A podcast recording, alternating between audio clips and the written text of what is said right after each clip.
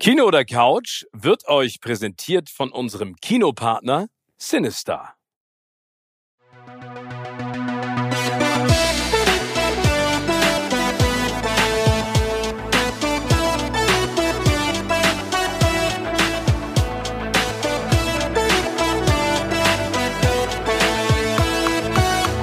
In meinem Podcast Kino oder Couch treffe ich jede Woche prominente Menschen aus den unterschiedlichsten Bereichen. Egal ob aus dem Sport, Musik, Kino, Serien oder Entertainment Business. Und gemeinsam sprechen wir über spannende Filme, Serien und das Leben. Und es wird die alles entscheidende Frage gestellt, Kino oder Couch.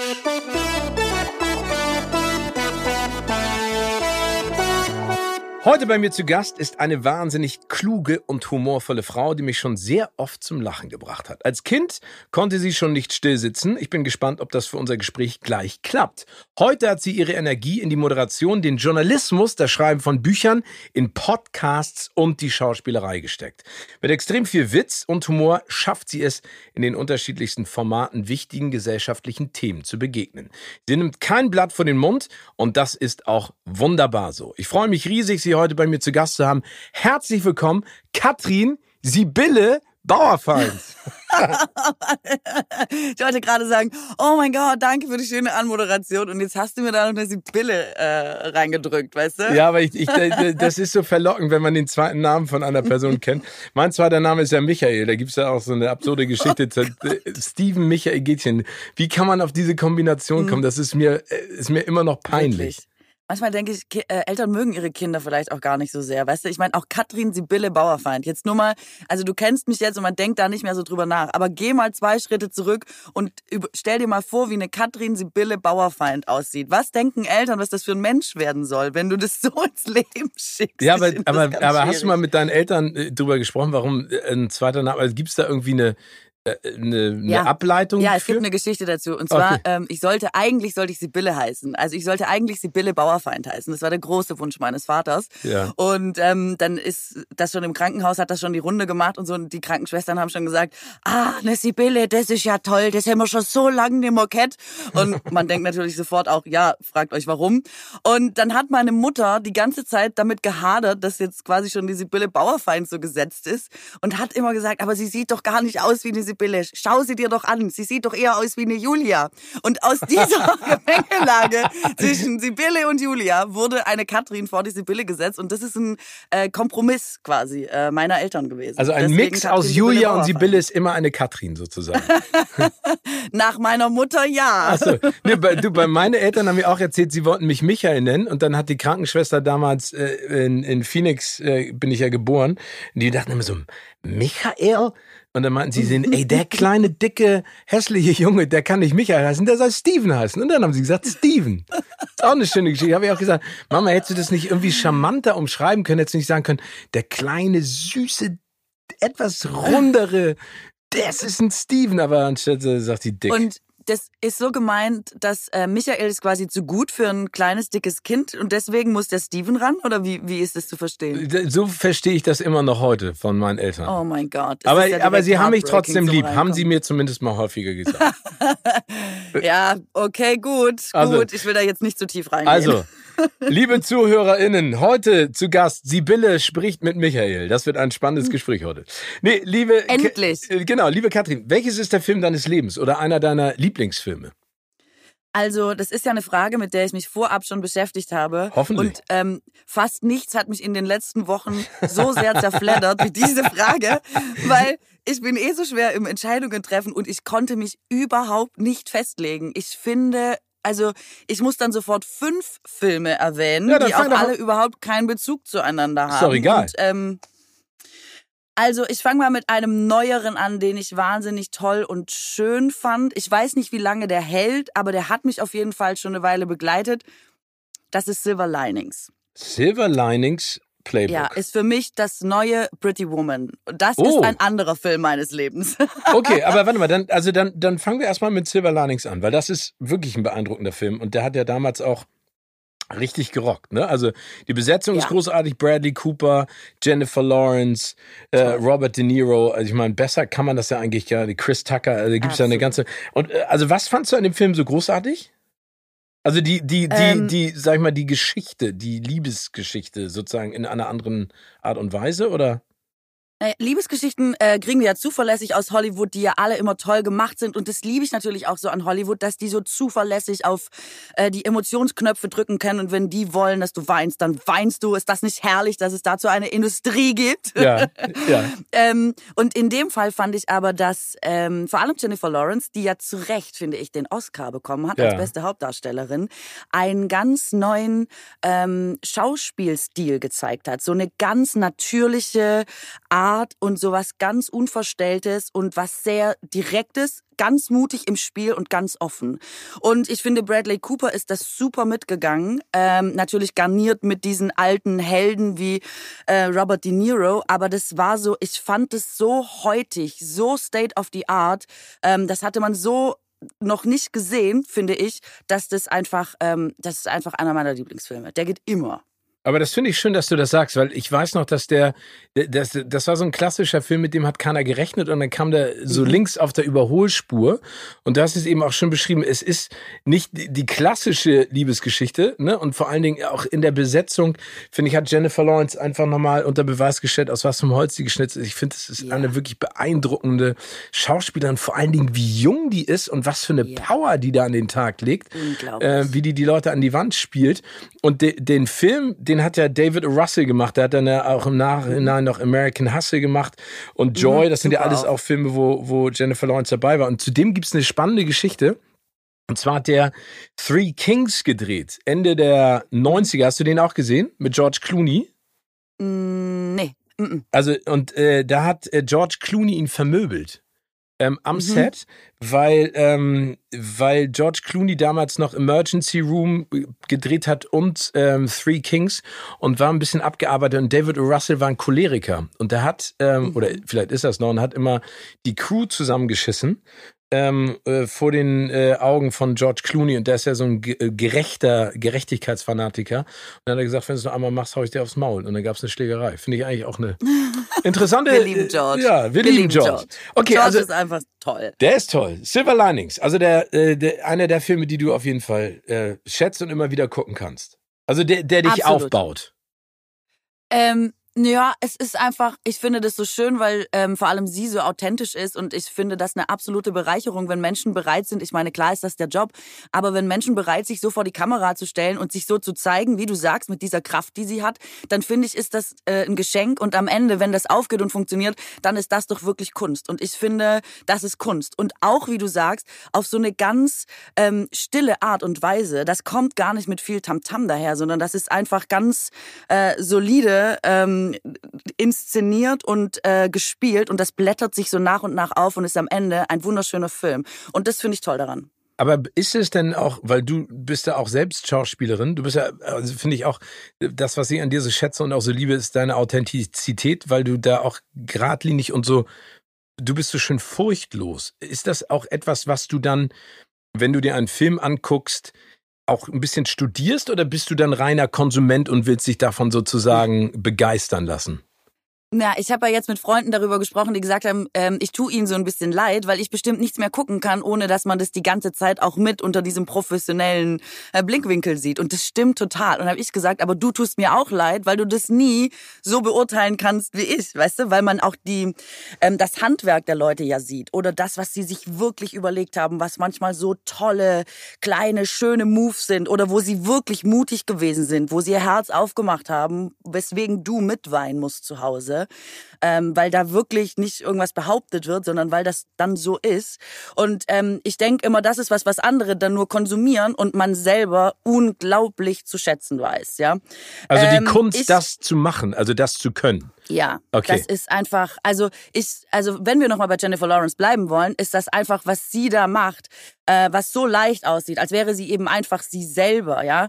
Ähm, also das, meine Mutter hat mich auch angerufen, nachdem ich Frau Jordan stellt gleich gedreht habe und hat gesagt, Katrin, da hast ja jetzt gar nichts gemacht, gell? Da warst ja jetzt einfach du. Und dann habe ich gedacht, ja Mama, dieses einfach Ich-Sein hat mich quasi ein halbes Jahr meines Lebens gekostet, indem ich jeden Tag nichts anderes gemacht habe, als darauf hinzuarbeiten, eben in einem künstlichen Umfeld wie einer Serie, die das vorgibt und einer anderen Figur, die nicht ich bin, möglichst äh, natürlich zu sein. Das ist ja die eigentliche Arbeit. Und das war das größte Kompliment, ähm, obwohl meine Mutter natürlich dachte, ich hätte mal wieder nichts gearbeitet, aber. aber das ist ähm, spannend, ähm, dass da, du das gerade sagst. Also war das für dich extrem schwierig, sozusagen gegen jemanden, der schauspielt, anzukämpfen, äh, authentisch zu bleiben? Ähm, sag die Frage nochmal so, dass ich sie verstehe. Äh, okay, nee, also, nee, weil du gerade meintest, da, da, dass du, äh, also ein halbes Jahr hat dich das deines Lebens gekostet, authentisch zu sein, also du zu sein. Wenn deine Mutter sagt, ey, du hast ja gar nichts gemacht, du warst einfach Katrin. Ähm, war ja. das für dich denn schwer, Katrin zu sein auf einem Set, wo alle anderen nicht sie selbst sind? Naja, ich fand, ich war ja gar nicht ich, aber ich habe eben versucht. Ach so, du warst also. Ah, okay. Nee, nee, das ist ja die, also das ist ja die Kunst, dass meine Mutter am Ende denkt, ich hätte nichts mehr gespielt. Ah. Dann finde ich, ist ja das, das ist ja, also sie hat das so gemeint, als hätte ich nichts machen müssen, ist doch super, man ist halt einfach man selber, aber das ist ja die Arbeit im Schauspiel, dass du nicht merkst, dass ich, äh, wenn du denkst, hast. ich mache nichts, dann habe ich quasi meinen meinen Job gut gemacht. Wenn ich so aussehe, als hätte ich wahnsinnig was gemacht, dann finde ich, hat man ja schon nicht gut. Nee, aber du hast eine extreme gespielt. Leichtigkeit. Das finde ich ja. Und das ist richtig harte Arbeit. Diese Leichtigkeit ist, äh, das hat mich, das meine ich, das hat mich ein halbes Jahr meines Lebens gekostet, am Ende vor der Kamera dann leicht zu wirken. Das ist, äh, aber, das war aber, das Schwierigste. Aber, aber nur für jetzt mal jemanden, der das äh, Fach nicht beherrscht. Aber warum? Also warum ist es schwer, die Leichtigkeit äh, darzustellen, weil du bist doch eigentlich total locker und entspannt, oder? Ist, ist ja, da, das, das stimmt. Aber ich bin da ja nicht als ich, sondern also meine Aufgabe als Frau Jordan, ich bin eine Gleichstellungsbeauftragte in so einer mittelgroßen Stadt und ähm, die hat schon viele Anleihen ähm, von mir. Also das Buch kommt mir entgegen, aber mhm. ähm, aber es ist trotzdem konträr zu deiner Persönlichkeit. Naja, die hat halt, also die redet schon nochmal anders als ich und sie hat natürlich auch einen anderen Job und sie hat andere Fälle zu lösen, sie begegnet anderen Menschen und ähm, das, ähm, also die Kunst daran, finde ich, ist schon ähm, zu gucken, dass man ähm, sich selber da einbringt. Aber du musst es ja als deins verkaufen, weißt ja. du? Also ich muss ja zum Beispiel zum Bürgermeister gehen und sagen, äh, unsere Homepage, äh, die ist nicht gendergerecht. Äh, in unserer Sprache ist es so, dass äh, 99 Polizisten und eine Polizistin, das sind in der deutschen Sprache 100 Polizisten, das kann nicht richtig sein. Und dafür kämpfe ich, dass wir das anpassen auf unserer Seite. Das würde ich dir privat anders sagen, als das die Jordan sagt. Aus diversen Gründen ja. ja, weil das da eine Szene drumrum ist und weil das in Buch eingebunden ist und weil da ein Text ist, den ich sagen muss und trotzdem musst du am Ende das Gefühl haben, ich bin jetzt losgegangen ähm, oder eine Person, mit der du mitgehst und die verkauft dir jetzt das Thema und zwar so, dass du selber denkst, ja, das stimmt eigentlich, was ist denn los? Warum, warum wird das nicht geändert? Das ist doch total merkwürdig. Warum sind 99 Polizistinnen und ein Polizist 100 Polizisten? Das kann ja nicht sein. Und ähm, das ist, finde ich, schon ähm, die Kunst, dass du nicht am Ende denkst, huch, sie ist reingekommen, sie hat Text aufgesagt, weil am ja, Ende versuche ich natürlich einen Text, der nicht meiner ist, mir so anzueignen, dass du nicht mehr merkst, dass ich ihn mir angeeignet habe. Sondern dass auch es dein emotional tatsächlich. Ja. Aber das, das genau. ist ja, glaube ich, auch äh, so, sozusagen der Drahtseilakt, den du gerne gehst zwischen Moderation und Schauspielerei und äh, allen anderen Sachen, weil, weil das so ganz neue Triggerpoints gibt, ne? Also, dass, dass du einfach andere Seiten auch deiner Pers Persönlichkeit oder also dich sozusagen austestest. Ja, das liebe ich eh. Also es hat mir ja immer so ein bisschen den Ruf des Unsteten eingebracht, weil ich, in der Tat lege ich mich halt ungern fest und ich finde. Aber das finde ich so cool. Ja, ich liebe das auch, weil guck mal, ich denk immer ganz pathetisch tatsächlich, man lebt doch nur einmal und ich verstehe das, man soll für irgendwas stehen und die Leute wollen einen zuordnen können und man muss sich doch auch mal irgendwann entscheiden im Leben und so. Ich höre das seit ich 16 bin, Kadri, du musst jetzt irgendwann mal entscheiden. Aber ich finde das ja das Tolle am Leben, dass man so viele Möglichkeiten hat. Also vor allem, wenn man sie dann wirklich hat, finde ich, ist es fast eine Pflicht, die zu nutzen. Also ich empfinde das als unfassbares Geschenk und Privileg, dass ich, obwohl ich so lange jetzt Moderation gemacht habe, nochmal die Hauptrolle in einer Serie spielen darf darf. Und ich ähm, spüre die Verantwortung, ich nehme das äh, als Herausforderung, aber ich sehe auch diese Verpflichtung, dass man da geil abliefern muss. Und ähm, ich habe da aber total Bock drauf, das neu zu lernen und mich nochmal in sowas so einzuarbeiten, dass du am Ende nicht denkst, uh, äh, jetzt hat die Katrin auch noch Schauspiel gemacht, warum hat sie denn nicht weiter moderiert? Das war jetzt irgendwie gar nicht so gut, sondern dass du am Ende denkst, ja, war sie doch jetzt sie selber, hat sie doch gar nichts gemacht, ist doch irgendwie okay. Ja, ich nee, ganz im Ernst, ich finde es total wichtig. Ich habe immer dieses Bild, von mir, hoffentlich werde ich so alt, so 85, 90, im Schaukelstuhl auf der Veranda, ne? Äh, vielleicht ein mhm. bisschen sabbernd und bibbernd und zitternd, aber trotzdem noch klar im Kopf. Und dass ich so zurückgucke und sage einfach, ey, du hast ein bisschen Kacke gebaut, aber du hast zumindest alles versucht. Und ich glaube, das ist ja auch das, was du gerade meintest, ne? Wir haben nur ein ja. Leben. Und ich finde, äh, das Leben ist so bunt und es gibt so viele Bereiche, die man ausprobieren sollte. Warum nicht einfach machen? Ne? Also mhm. da, so haben mich meine Eltern auch immer erzogen oder uns erzogen. Ich habe ja noch zwei Brüder, dass sie gesagt haben, ey, mach doch einfach. Wenn du auf die Schnauze fällst, dann hast du es einfach versucht und dann machst du was Neues. Mhm. Und, ja, genau. ne, und, und das ist so deutsch, dieses klassische äh, scheitern wollen und dürfen, Angst ja. davor zu haben. Und es blockiert einen dann auf dem ganzen Lebensweg und das ist unfassbar schade. Ich habe in meiner Familie die Tradition des Silvesterbriefes. Oh. Das heißt, man schreibt Menschen, die man liebt, einen Silvesterbrief mit äh, rückblickend auf das Jahr, was ist passiert, was haben wir gemeinsam getan, was fanden wir gut, was fanden wir schlecht. Und dann macht man immer quasi Wünsche für das neue Jahr. Ja. Und das liest man exakt um 0 Uhr. Und es ist total, man kann da sich äh, emotional total ausleben. Und es ist, man weint super oft um 12 und ist so gerührt von allem und verbunden mit allen und so ganz schön. Und meine beste Freundin hat mir mit 15 in diesen Silvesterbrief geschrieben, Katrin, das Leben ist ähm, so kurz und man bekommt so wenige Chancen zu zeigen, wer man wirklich ist. Nutze jede. Und ich habe den Brief nur einmal gelesen an Silvester, als ich 15 war, aber ich habe diesen Satz nie vergessen, Geil. weil ich damals schon dachte, es steckt so viel Wahres und Weisheit darin, auch von einer 15-Jährigen tatsächlich kommend, ähm, dass ich wusste, das stimmt und das muss man tun. Und es ist schwer genug, wie wir alle wissen, aber man darf nicht aufhören, es zu versuchen. Nee, man muss. Aber also mhm. wir, wir können ja gleich nochmal ein bisschen detaillierter darüber sprechen, aber ähm, vielleicht noch einmal zurück zu den Filmen. Also Silver Linings ist ein Film, den du äh, auf jeden Fall zu, zu denen zählst, die du gerne guckst. Gibt es noch einen anderen, weil du gesagt hast, die sind so divers und unterschiedlich, ähm, die kann man gar nicht in ein Genre packen? Also ich bin jetzt zum Beispiel gerade total auf dem Trip. Ähm, ich ich ähm, bin jetzt bei Goodfellas. Ich habe oh. das alles nie gesehen. Der Pate nie gesehen. Ah. Ich bin jetzt gerade so auf diesem Trip. Und Aber die sind doch großartig, oder? Ah, unglaublich. Das ja. ist unglaublich. Die lustigste Geschichte übrigens bei der Pate ist, ähm, ich kenne El Pacino nur alt, ja? Ich ja. kenne El Pacino nur als alten Mann, also so ab 50, was jetzt nicht so wahnsinnig, aber so. Ähm, der war quasi, als ich klein war, auch schon immer alt. Und ich habe der Pate geguckt, der erste, und dachte die ganze Zeit, hey, warum, wo ist denn El Pacino? Warum spielt er denn nicht mit? Ey? Ich, der ist auf jedem Plakat. Um dann festzustellen, dass El Pacino so jung ist, dass ich ihn nicht erkannt habe. Ja, und vor allen Dingen, wie böse, ja, aber wie böse der ist, ne?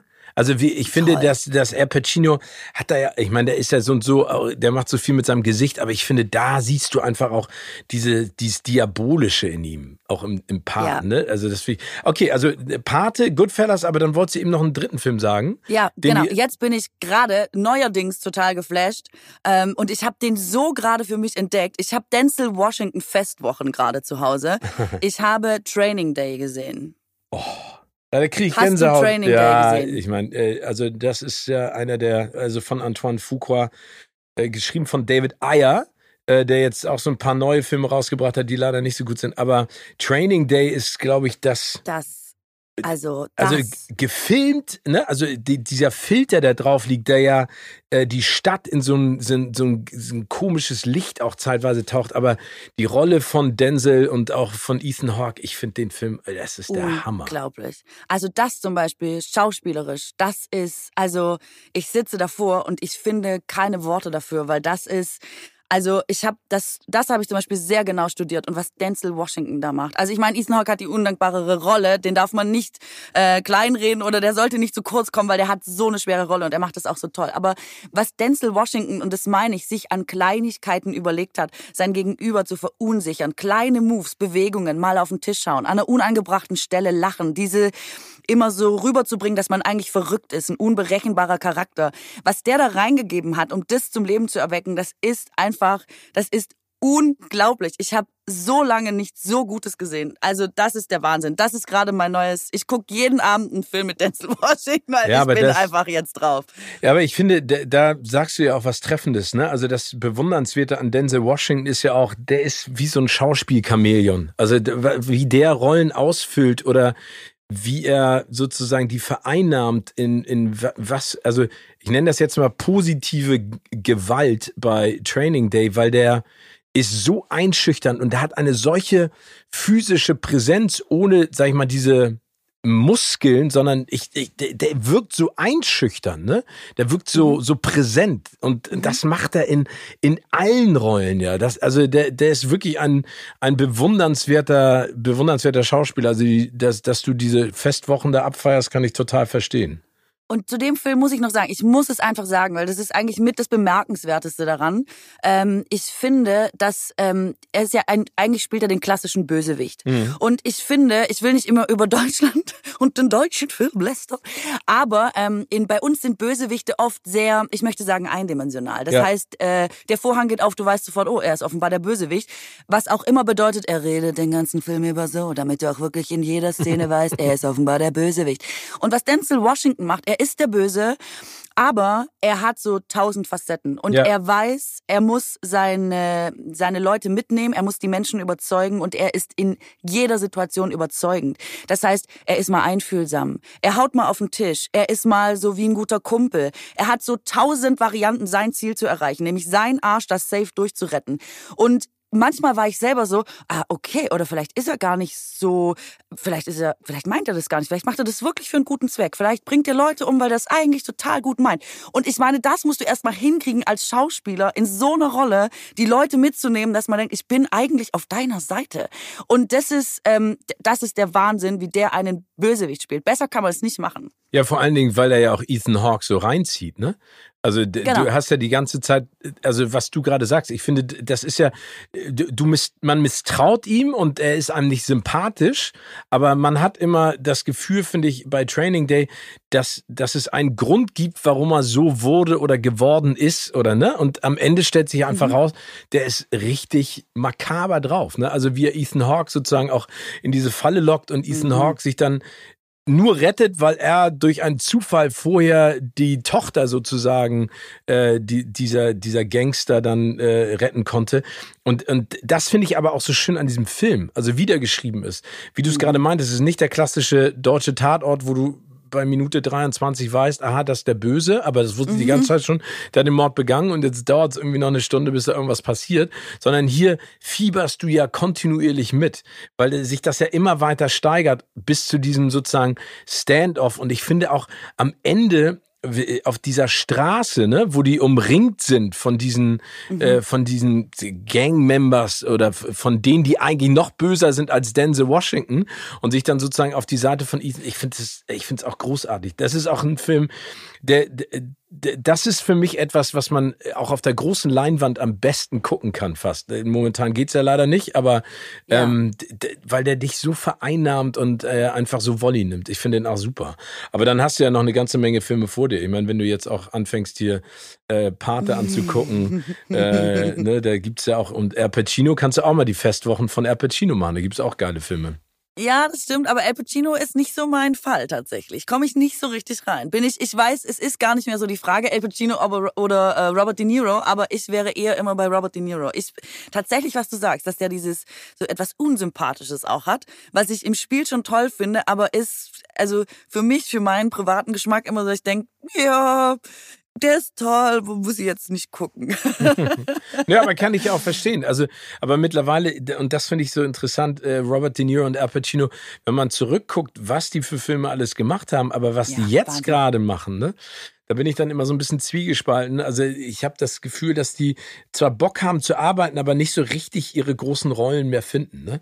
Also es gab dann ja vor, vor zwei Jahren diesen äh, oder drei Jahren diesen großen äh, Film auf Netflix, wo sie alle nochmal abgefeiert wurden. Joe Diese Pesci. vier Stunden, ja, wo sie genau. einfach nochmal versucht haben, Best of, was wir bislang in unserem Leben gemacht haben. Ja, genau, genau. Das war im Prinzip ein Best of und ich fand den auch, äh, ich bin einer der wenigen, glaube ich, der den nicht so gefeiert hat, weil ich genau wie du gesagt hast. Ich auch nicht. Ich fand den auch nicht so gut tatsächlich, ja.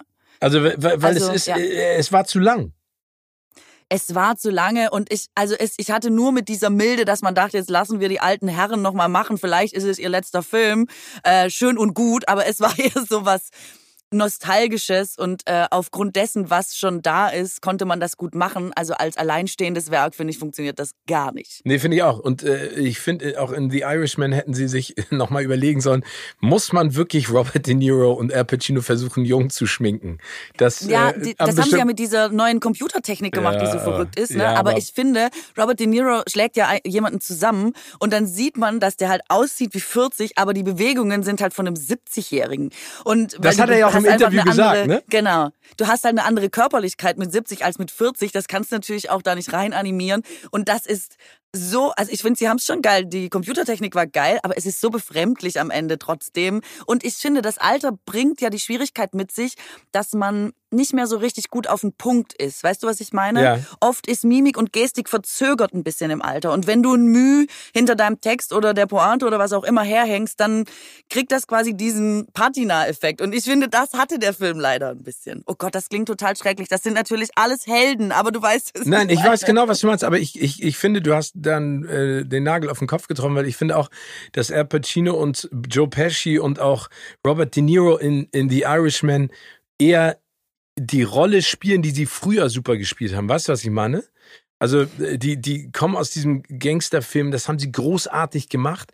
Aber ich finde, The Irishman ist nicht mehr der Robert De Niro oder Pacino oder Pesci mhm. von damals, sondern ein Alter, der etwas spielt, was er in jungen Jahren einfach super gemacht hat. Weißt du, was ich meine? Voll. Also der, Total. Wobei ne? ich Pesci immer noch finde, hat eigentlich am ehesten noch einen neuen Twist gefunden und nicht mehr, war nicht mehr nur cholerisch, hat rumgebrüllt und ja, so. Das stimmt hat eigentlich noch so einen, einen neuen Dreh gefunden, den ich, ähm, den ich ganz gut fand. Und eine Sache muss ich sagen, es gibt ja. diese Szene, an die erinnerst du dich vielleicht. Da sitzen sie im Restaurant und ähm, Pesci sagt Robert De Niro quasi, äh, es ist vorbei, äh, der, der wird jetzt umgebracht, ja. ja? Und ähm, dieser Moment, wie er ihm das sagt, sagt, der ist nicht mehr tragbar für uns. Das ist es gewesen und du bist quasi derjenige, der das jetzt äh, ausführen muss dann wie, wie Pesci ihm das sagt und wie Robert De Niro das aufnimmt. Und er macht quasi, er darf ja da auch keine große Emotion zeigen. Er guckt nur einmal so nach oben, hat so Tränen in den Augen und blinzelt ein paar Mal. Und das macht er aber mit so einer Kraft und so präzise und so, dass man denkt, fuck, fuck, fuck, ey, es ist einfach trotzdem immer noch zurecht und war auch immer einer der Besten, weil in so bestimmten Momenten blitzt das nochmal so durch und man denkt, Alter, die sind einfach geil. Wenn du ja. in zwei Sekunden ein Universum an Emotionen aufmachen kannst und jeder auf der ganzen Welt kann das verstehen, unabhängig von der Sprache, dann bist du einfach geil, unbenommen. Das stimmt. Ja, genau, also es ist Leiden auf hohem Niveau. Das fand ich damals ja auch so cool in diesem Michael Mann-Film Heat, diese diese mhm. Situation, wo äh, De Niro und Pacino, das ist ja, sag ich mal, ein ikonografischer Moment der Filmgeschichte, wo sie zum ja. ersten Mal sozusagen an dieser, in diesem Diner gegenüber voneinander sitzen, miteinander sprechen, da ist mir auch das Herz in die Hose gerutscht, weil das eben so Idole sind. Aber du hast recht, ne? Also ich meine, bei all dem, was wir jetzt kritisieren, das sind einfach immer noch großartige Typen und äh, einfach unfassbare Schauspieler.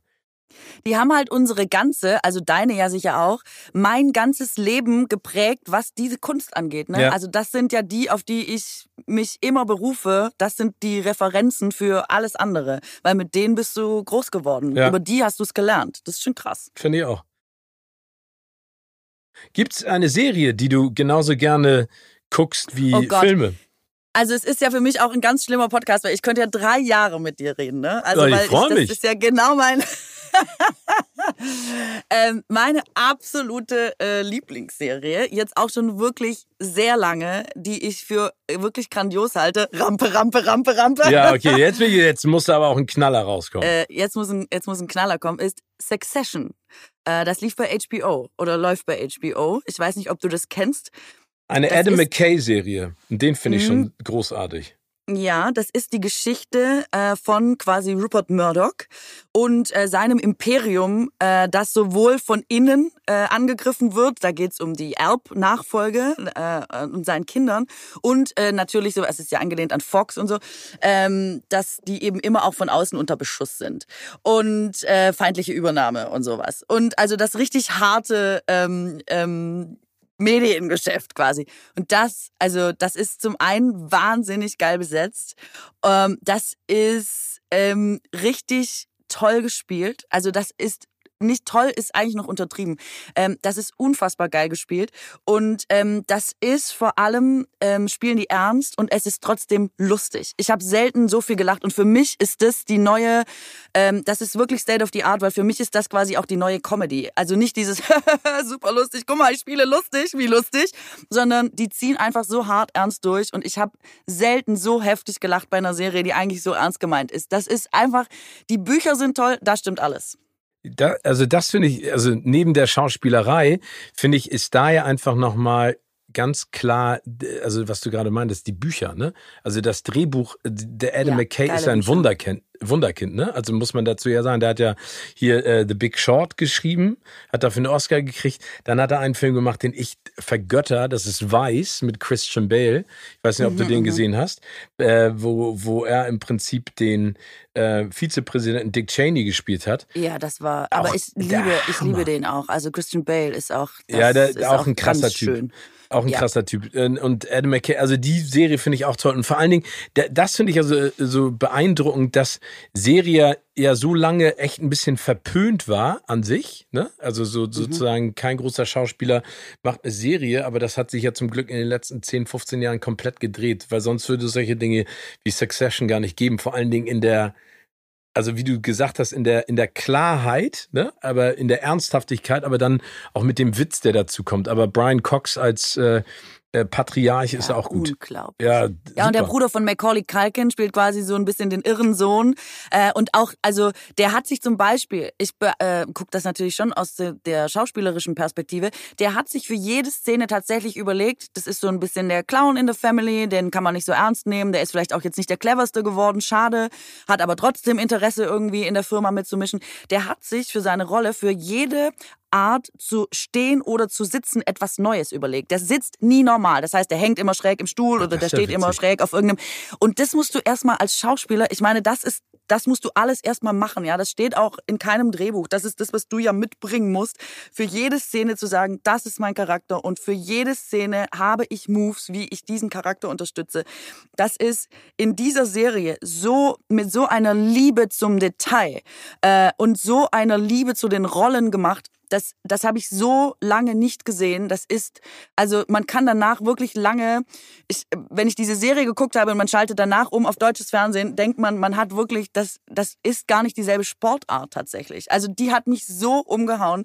Die finde ich, äh, vor allem die erste, das ist der absolute Wahnsinn. Aber ich finde so, also weil du öffnest gerade meine Augen noch in völlig andere Richtung, weil äh, das ist mir bei, bei dem Kieran Kalkin überhaupt gar nicht aufgefallen.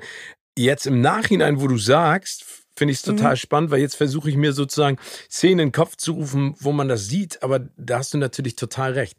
Diese Nuancen, ne, auch in dem mhm. Zusammenspiel, was du von bei Robert De Niro auch ähm, rausgepickt hast oder auch bei Denzel Washington oder Ethan Hawke, diese Kleinigkeiten machen eine Rolle natürlich noch viel, viel runder und viel spannender. Ja, ja, total. Das ist wirklich, also, und das liebe ich auch, wenn sowas funktioniert. Wahrscheinlich total langweilig zum Zuhören. Steven, schade für deinen Podcast.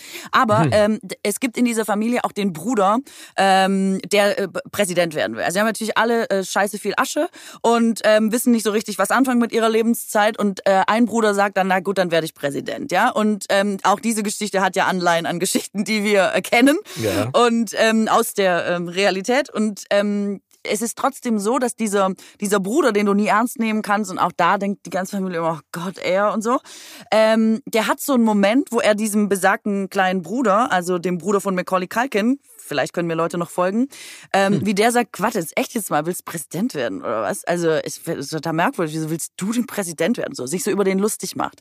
Und da sind die bei einer Feier und ähm, der, der Präsident werden will, ist der ältere Bruder und dann geht er seinem jungen Bruder an die Krawatte packt den so und macht dem die Krawatte zurecht und sagt währenddessen, I know I can do it. So ganz beiläufig und nebenbei. Und ich weiß, das ist ja eine schauspielerische Entscheidung. Man kann sich auch komplett anders entscheiden und sagen, man macht das groß. Man will dem Bruder jetzt mal sagen, ich weiß, dass ich's kann. Die ganze Familie hat. Aber er wählt diese Geste, dem Bruder die Krawatte zu richten, dem kleinen Bruder und ganz beiläufig zu sagen, I know I can do it.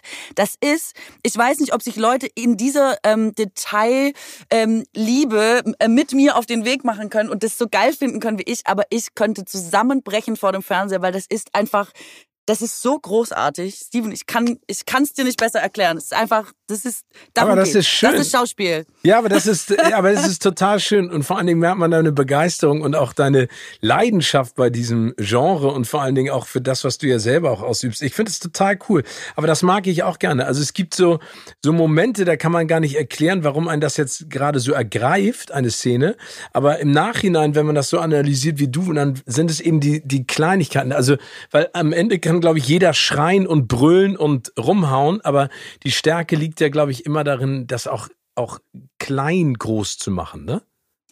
Total. Und damit so viel zu sagen, weißt du, auch dieses Präsidentenamt gar nicht so ernst zu nehmen, das so nebenbei, sich das leisten zu können, dieses alles, was da mitschwingt. Du bist halt so reich, das ist ja halt vielleicht auch, du bist halt Präsident, mein Gott, morgen ist vielleicht wieder was anderes.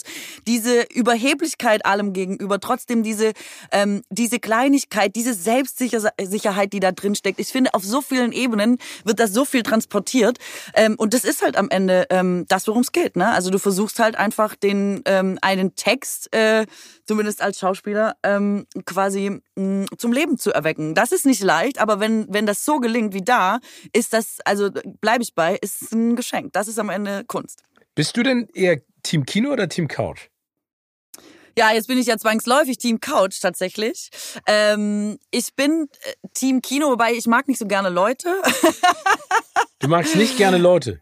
Äh, nee, ich mag nicht so gerne mit Leuten äh, zusammen Filme gucken, weil die immer was machen, was mich total nervt. Also sie kruscheln immer in ihren Popcorn oder in irgendeiner Tüte oder sie unterhalten sich die ganze Zeit oder sie glotzen die ganze Zeit auf ihr Handy. Also sie machen die ganze Zeit Dinge, die mich irritieren, weswegen ich ähm, du weißt, ähm, find, ich finde Kino super oft äh, schwierig, aber ich weiß natürlich, also ich habe jetzt, ähm, den wirst du vielleicht auch kennen, dem Himmel so fern gesehen mit mhm. Julian Moore, mhm. äh, auch während des ähm, während des Lockdowns. Und das ist ja eine Geschichte, die in den 60ern in Amerika spielt. Und es ist ein ganz kleiner, ganz charmanter Film. Und es geht darum, dass der Ehemann äh, von ihr ist quasi schwul und es gibt keine Möglichkeit, damit umzugehen. Und sie verliebt sich in Schwarzen und es gibt keine Möglichkeit, damit umzugehen. Mhm. Also die Umstände dieser Zeit werden werden ähm, da sehr gut beschrieben und es ist total erschreckend, weil es ist einfach noch nicht so wahnsinnig lange her. Und das ist ein ganz kleiner, ganz liebevoller, ganz unaufgeregter Film, der einfach still vor sich hin erzählt, toll gespielt ist. Und komischerweise saß ich da auf der Couch und der Film war vorbei und ich hatte so eine schlimme Sehnsucht nach Kino. Ich einfach dachte, diese kleinen bezaubernden Filme, die so viel bezaubernder werden, wenn sie diese Atmosphäre von Kino haben können. Ich vermisse das wahnsinnig. Da sind mir auch Leute egal, aber ähm, da habe ich wirklich richtig, das war richtig eine schmerzhafte Erinnerung an die schönen Zeiten, wo man auch solche Filme noch im Kino sehen konnte. Ja, ich hoffe, dass sie ja zurückkommen. Ne? Also ich, ich will es nicht jinxen Absolut. in irgendeiner Art und Weise. Ich weiß, was du meinst. Es ist bei mir, ich habe da ein zwiegespaltenes Verhältnis zu Menschen im Kino. Auf der einen Seite genieße ich das total, in Anwesenheit Fremder einen Film zu genießen, um herauszufinden, bei was reagieren die wie. Mhm. Und mhm. äh, ich weiß genau, was du meinst, wenn neben mir jemand sitzt, und das Beispiel haben wir schon häufiger genannt, ähm, der sagt so, das Telefon klingelt, ich kann gerade nicht rangehen, ich sitze im Kino. Und dann denkst du, bin ich, bist du bescheuert oder was? Ähm, äh, ne, die, die hasse ich auch. Oder die Leute, die dann da rumgrölen und irgendwie Action machen mit Popcorn werfen, das verstehe ich auch nicht. Das ist mir ein Rätsel. Ähm, aber ich, ich finde also es gibt so Filme wie Dem Himmel so fern äh, mit Julian Moore. Es gibt so ein paar kleine Filme, also es gibt natürlich auch große Filme. Da, da genieße ich das total, das mit anderen Menschen zu gucken. Ja, es ist auch geil, in einem IMAX zu sitzen und einfach, weißt du, es gibt, das Kino hat Vorteile, das kriege ich jetzt zu Hause wirklich aber beim besten Willen noch nicht hin. Aber das wollte ich dir erzählen. Ich war so in Amerika, du warst ja sicher auch schon sehr oft im Kino, läuft ja vorab immer diese Vorspann Report Suspicious People und yeah. was weiß ich, was man alles machen soll. Und du sollst dein Handy ausmachen und das ganz am Ende in diesen, ähm, in diesen Vorspännen äh, sagen die immer Don't ruin the movie. Und das ist auch wirklich diesem Don't ruin the movie. Das finde ich ganz gut und ich finde, das könnte man bei uns vielleicht auch einführen für Leute, die ans Telefon Telefon gehen während einem Film, um nochmal zu brüllen, dass sie gerade nicht können, weil sie im Kino sitzen. Ja, aber du weißt doch, wie das dann in Deutschland ist. Dann wird erstmal der Satz, äh, ruinieren Sie bitte nicht den Film, der wird dann analysiert und dann wird er gesagt, darf man das wirklich anderen Menschen vorschreiben? Wir, das ja. ist dann wieder derselbe Kack. Aber ich sehe das genau. Ja, genau. Don't ruin the movie ist total straight und ganz klar. Was mich in Amerika aber immer genervt hat, und das habe ich nicht verstanden, dann war ich in sowas wie Transformers oder in irgendwas anderes. Ich liebe Transformers ich, übrigens. Ja, ich auch. Aber ja. so die ersten zwei, drei fand ich, danach wird es ein bisschen weird. Aber dann sitzt du im Kino und irgendwann hörst du ein Kind schreien. Ne? Weil da ist ja diese FSK-Handhabe eine ganz andere. Da geht ja jeder mit seinen fünfjährigen Kindern in, keine Ahnung, der weiße Hai. Und dann sitze ich da und denke so, Alter, das ist doch unfassbar, das geht gar nicht. Das nervt mhm. mich dann. Dann nerven mich mhm. die Menschen auch. Die, die da sitzen. Ja, ja, total. Sag mal, wir haben ja jetzt schon ein bisschen mitgekriegt, du hast das ja sehr schön, hast du deine Mutter nachgemacht. Ähm, äh, du, du bist eine, eine Schwäbin. Äh, oder kommst aus dem Schwabenlände. Was ist denn, was würdest du denn sagen, ist denn äh, typisch schwäbisch an dir? Es ja, gibt alles ja die Klasse. Natürlich. Alles. Alles ist äh, wahnsinnig schwäbisch an mir. Also ähm, ich äh, alles. Also das Schwäbische, das ist ja was, was du dir nicht aussuchen kannst. Das, da werden dir sehr viele Dinge ja auch mit in die Wiege gelegt, ja. Äh, Und die muss man ja dann sozusagen übernehmen. Ja, das muss man übernehmen. Da hat man keine, da, da hat die Katrin Sibylle keine Wahl. Äh, man hat tatsächlich in vielen Sachen, finde ich, keine Wahl. Also äh, das zum Beispiel die Kehrwoche oder so. Ich mache mich natürlich über die lustig und ähm, Was ist die Kehrwoche? Die Kehrwoche bedeutet, also woanders würde man sagen, du hast dir einfach einen Hausmeisterservice gespart. Ähm, so. Es wird, es geht ein Schild durch äh, Mehrfamilienhäuser, das von Woche zu Woche quasi die Klinke wechselt. Da steht Kehrwoche drauf und wenn das Schild bei dir hängt, bist du dran mit Kehren und Putzen. Also die, ähm, die, das Treppenhaus, den Hof, was auch immer quasi ah, okay. der Allgemeinheit gehört, das musst du dann putzen, streuen im Winter, was auch immer. Das ist dein Verantwortungsbereich für diese Woche. Das ist die Kehrwoche. Und das führt ziemlich schnell dazu, dass man eben dann doch das auch ganz gut findet, dass sauber ist, ja. Also nur um nochmal zu erwähnen, meine Mutter hat mich zum ersten Mal in Berlin besucht und dann ist sie so durchgegangen und hat gesagt, Katrin, Berlin wäre ja schon schön, wenn sie nicht immer alles so anmalen tätet. Und damit meinte sie Graffitis. Anmalen täte. Ormale datet. Und ähm, das ist ja nun ein bisschen schwierig in Berlin, weil wir wissen, das ist natürlich, Berlin wäre nicht Berlin ohne das Angemalte. Ähm, aber ich verstehe das natürlich, zumindest in einem Bruchteil meines Herzens, dass man denkt, es ist halt auch schön, wenn es sauber ist. Weißt du, was ich meine? Ja, klar. Und das ist was, ähm, ich mache mich darüber lustig, ich versuche dagegen anzukämpfen. Ich behaupte natürlich, dass das ähm, diese Sparfuchsigkeit äh, an dieser Stelle gar nicht geht. Bin aber natürlich die Erste, die drüber nachdenkt, ob ich mir den Hausmeisterservice sparen könnte Kehrwochenschild irgendwo aufstellen. Aber das also, fände ich cool, wenn du das, das in Berlin drin, machen würdest. Ja, das ist, äh, das ist tief verankert, aber das ist ja eine, eine positive Charaktereigenschaft. Du willst ja, es sauber du? haben, ja. Und ja, man will es sauber haben. Ja, aber das, also das, man, man will es sauber haben und es ist sparsam, führt halt direkt eigentlich in die schwäbische Spießigkeit. Ähm, und da, da bin ich immer nicht so, da bin ich immer nicht so sicher, weil das hat natürlich in seinen extremsten äh, Formen auch extreme, äh, weißt du, Auswirkungen. Ja, das heißt, also du gehst in ein Hotel und putzt das Hotelzimmer erstmal. Nee, aber dann musst du jeden Samstag dein Auto waschen und putzen zum Beispiel. Ach, das machst äh, musst du? Auch, nee, aber das müsste ich. Wenn ich das so. durchziehen würde bis zum Schluss, dann wäre das wäre das halt schwierig. Das würde mich in meinem Leben sehr, ähm, das würde andere Handlungen meinerseits äh, erfordern. ja, aber auf der anderen Seite, du bist ja, du, du warst und bist ja immer noch äh, eine, eine Frau mit sehr viel Energie. Also das, das heißt, du meinst, ich könnte ruhig mal öfter mein Auto putzen? Nein, aber das heißt, ich, ich glaube, wenn du, ich, ich weiß ja nicht, wie du de, deiner Energie, also du lässt deiner Energie kreativ reinlaufen, aber bist du jemand, der sich dann auch äh, jeden Tag äh, läufst du 18 Mal, wenn du in Hamburg leben würdest, um die Alster, um damit klarzukommen? Oder musst du, also musst du die ganze Zeit was machen oder gibt es auch irgendwann mal Batterie leer und dann schläfst du zwölf Stunden und lädst sie wieder auf? Ich schlafe jede Nacht zwölf Stunden. Ja, wirklich? Bist du jemand, der so. Ich schlafe wahnsinnig viel. Ich schlafe wahnsinnig gerne, auch schon immer. Ich glaube, anders wäre es nicht, ähm, wäre es nicht zu schaffen, tatsächlich. Also, also ja, gibt es diesen Knopf, der, also das heißt, du tanzt rum und freust dich des Lebens und eine Minute später bist du eingeschlafen. Ist das so bei dir oder, oder ebbt das so langsam ab? Ja, also ich drehe sehr gerne auf sehr hoher Drehzahl, auch schon immer tatsächlich. Meine Eltern erzählen, dass sie äh, mich nie müde gekriegt haben als Kind oh. und ich deswegen mit fünf oder so schon oder vier äh, jeden Abend in der Woche, das musst du dir auch mal vorstellen, in einem anderen Verein war, um ein Musikinstrument zu lernen oder um irgendwas zu turnen oder ähm, ich habe auch schon alles gemacht, von Rock'n'Roll über Leichtathletik, Saxophon gespielt, Gardetanz, ich habe einfach alles gemacht, weil meine Eltern gesagt haben, das Kind wird nicht müde, wir müssen irgendwie härtere äh, Maßnahmen ergreifen und so ist ist es eigentlich bis heute geblieben. Aber dann, wenn es vorbei ist, bin ich auch froh, dass jetzt Ruhe ist und dann schlafe ich sehr gerne. Und dann geht's am nächsten Tag einfach wieder Einfach so äh, volle Luzi wieder los. Aber, ähm, aber das finde ich cool, weil volle man Luzi muss... habe ich auch ewig nicht gehört.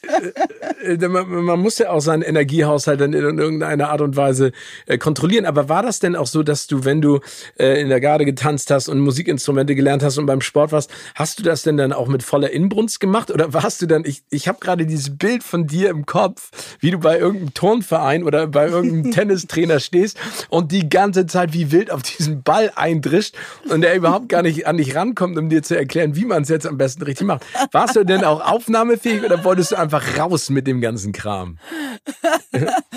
ähm, das ähm, hängt ehrlich gesagt davon ab, was. Also wenn es mir Spaß gemacht hat, fand ich es schon gut, wollte ich schon wissen. Und ansonsten war ich auch viel Teilnahmebescheinigung. Ne? War ich auch einfach nur da ja, und habe ein bisschen mein eigenes Ding gemacht. Oh, geil, geil.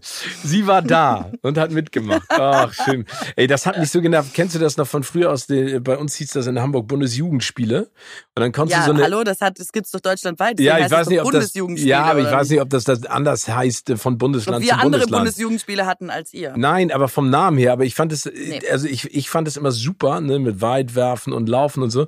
Und dann hatten wir irgendwann mal Bundesjugendspiele und da war die Oberstufe, waren die Schiedsrichter. Und ich weiß mhm. noch, dass ich so einen Typen hatte, der meinte es nett. Der war in unserer Gruppe und der saß dann immer, bevor wir irgendeinen Wettbewerb gemacht haben, meinte immer so, so Steven, wie weit ist denn der, der weiteste Wurf, den du jemals gemacht hast? Und meinst du, wieso meinst du das? Ja, dann trage ich hier nochmal fünf Meter mehr ein, dann kriegst du eine Ehrenurkunde.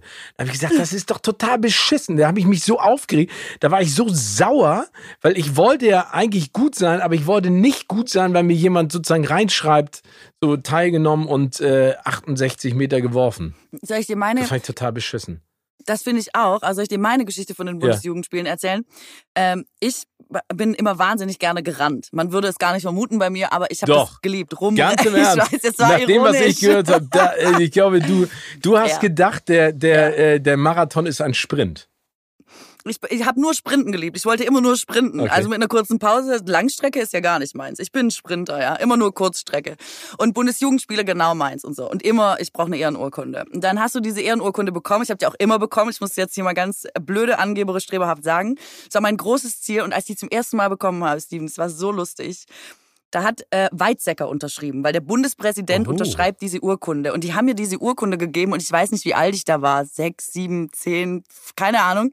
Und ich weiß noch, wie ich da stand und dachte, der Bundespräsident weiß, dass ich so schnell rennen kann.